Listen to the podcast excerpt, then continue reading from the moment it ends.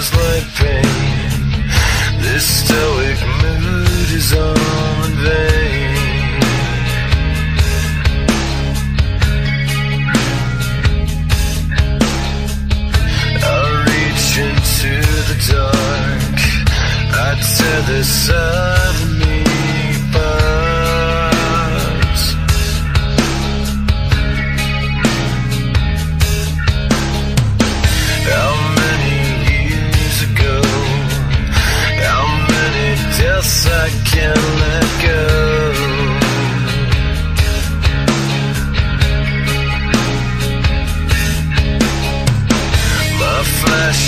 September